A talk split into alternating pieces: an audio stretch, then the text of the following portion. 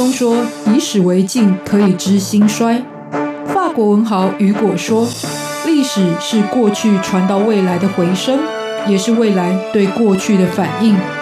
西方哲人亚里斯多德说：“认识自己是所有智慧的源头。”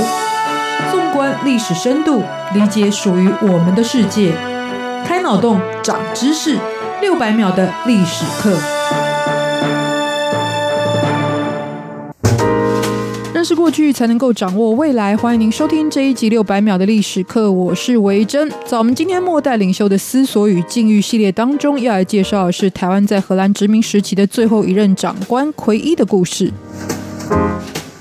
为什么要介绍末代领袖呢？因为相较于开国领袖，作为开创者，甚或是成功典范，经常呢都会让世人留下正面而且深刻的印象，而且呢更想去认识他们的经历。但是来为政局收拾残局，并且呢。可能本身很有能力，却没有办法抵抗大局趋势的末代领袖，他们往往能力会被低估，而且因为带有悲剧性的失败者的色彩，被世人给遗忘。可是他们的遭遇呢，其实都是历史给予的珍贵教材，甚至末代领袖的经历也会让人们更容易感受到位高权重者他们在这样子一个乱世当中的思考跟决策的重要性，尤其不止对于当下，甚或是对于未来的历史都会。产生荡漾的蝴蝶效应。今天就来介绍这一位呢，对于台湾近代历史有着重大影响的奎一的故事。那要说到奎一这位作为荷兰台湾长官的人物，先要讲到当时台湾放眼全球的一个时空背景，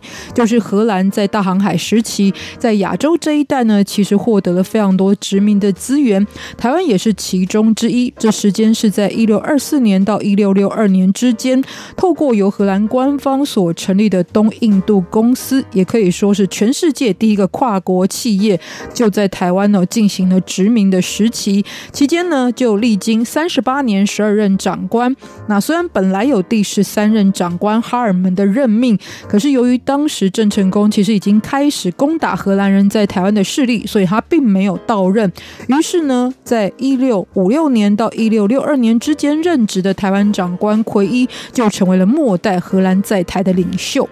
那说到奎一，其实是他的家族姓氏。这个家族呢，是一个贵族家庭。那原本是在今天比利时与荷兰交界处的布拉邦来立足。不过之后他们也遇到了天主教跟新教之间的宗教冲突，所以家族为了避祸，就移居到瑞典。那一六一五年，奎一就是在当地的斯德哥尔摩出生的。成年之后的奎一，也因为这样的家世，就很顺利的进入到当时布局全球势力非常庞大的荷兰。东印度公司来任职，很快的他就展露了自身的能力，在不到三十岁的时候就成为了高级商务专员，而且助他一臂之力的还包含他结婚了。这个他是娶了当时呢荷兰台湾长官卡隆的小姨子作为妻子，也就是那时候的奎一跟当时的荷兰长官呢就变成连襟的关系了，而且的确对于仕途来说可以更加顺遂，因为很快的他就被任命为台湾的评议会议员。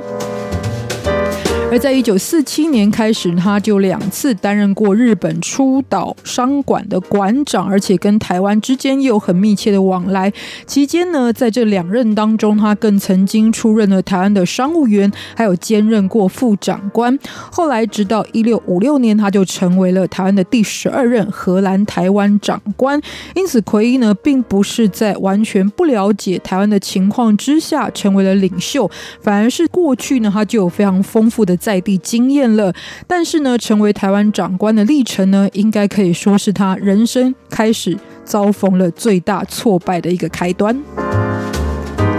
作为台湾长官到任不到半年，奎一先是遇到了非常严重的台风早导致的这个经济的损失，然后在海上贸易的部分呢，又遭遇到郑成功的刻意封锁。那奎一呢，这时候对于郑成功的势力就有所提防。那为了提升自身的武力，他就向荷兰东印度公司在巴达维亚，也就是呢设在于今天印尼雅加达的总部来请求支援。但是呢，这个就遭遇到内部很多不同。意见的反对无法达成。而且一六六一年，原本传闻中的郑成功呢，真的为了扩充领地，就从台南鹿耳门登陆，而且很快的长驱直入，进攻了当时荷兰在台湾的行政中心热兰遮城。那原先呢，这个台风造成的经济损失已经很难让奎一在物资上与之对抗，而且过程当中被围困，却又等不到总部的支援，甚至呢，他还在被围困的期间呢，就被这个荷兰东印度公司给炒鱿鱼了。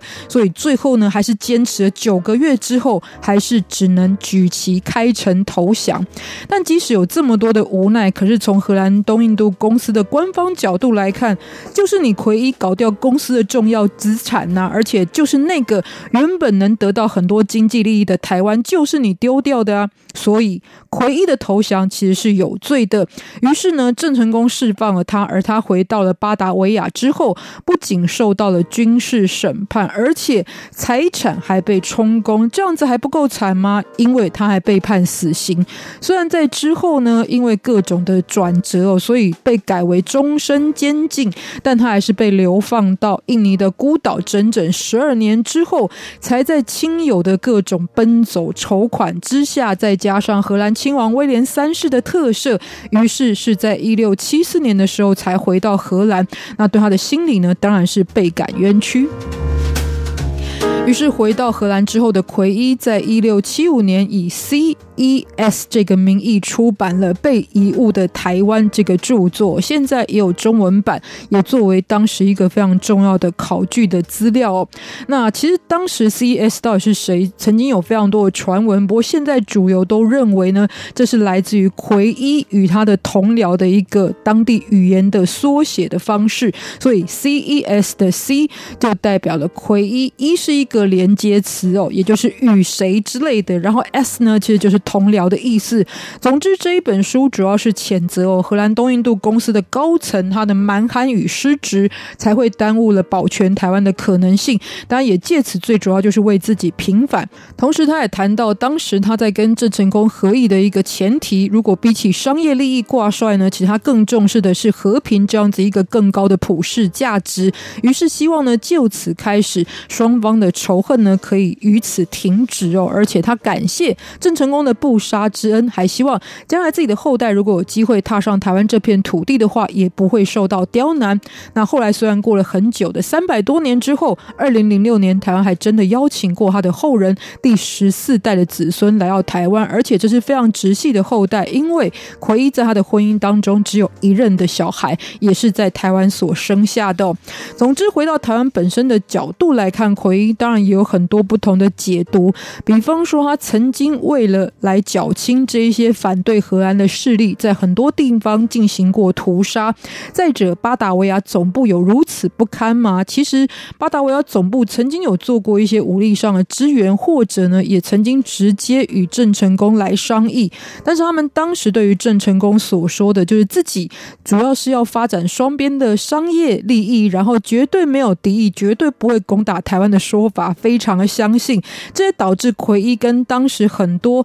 荷兰东印度公司的高层，就传闻当中郑成功到底会不会打台湾的说法，产生的严重的意见分歧，最后甚至导致交恶，让他在内部也得不到支援。这时候呢，也因此更加压力山大，还有神经质的奎一呢，就在台湾的内部采取更紧缩的政策，不仅呢坚壁清野、烧毁物资，也逮捕惩罚很多违抗命令的百百姓。甚或是地方有势力的人物，这也造成内部的社会非常的动荡，这让更多的原住民跟汉人更排斥荷兰，甚至原先原本愿意合作的这一些人呢，也开始背离奎一的势力，所以内部分崩离析，加上天灾，还有奎一为了阻挡郑成功而耗尽非常多的资源来从事防御建设，外部呢没有支援，同时呢高层误判形势，都让总部认为奎一已经不是任了，这就导致最终必败的结果。那其实荷兰人在台湾呢，虽然有破坏，但其实也有基础建设。可是走到当时呢，不论功过，因为从奎一的末代经历来看，其实呢，遭遇到治理危机，就想用强硬的手段来应对，其实一定会导致更大的反弹。而且，即使他是一个强者，也没有办法扭转整个局面，因为所有的时局的走向必然是复合的原因，它必定是来自于一群人一连串的决策失误而导致的。而当时每一个决策呢，也就影响了他作为末代领袖的命运了。今天跟大家介绍奎的故事，不要忘记了下次也继续收听我们的六百秒的历史课，下次再。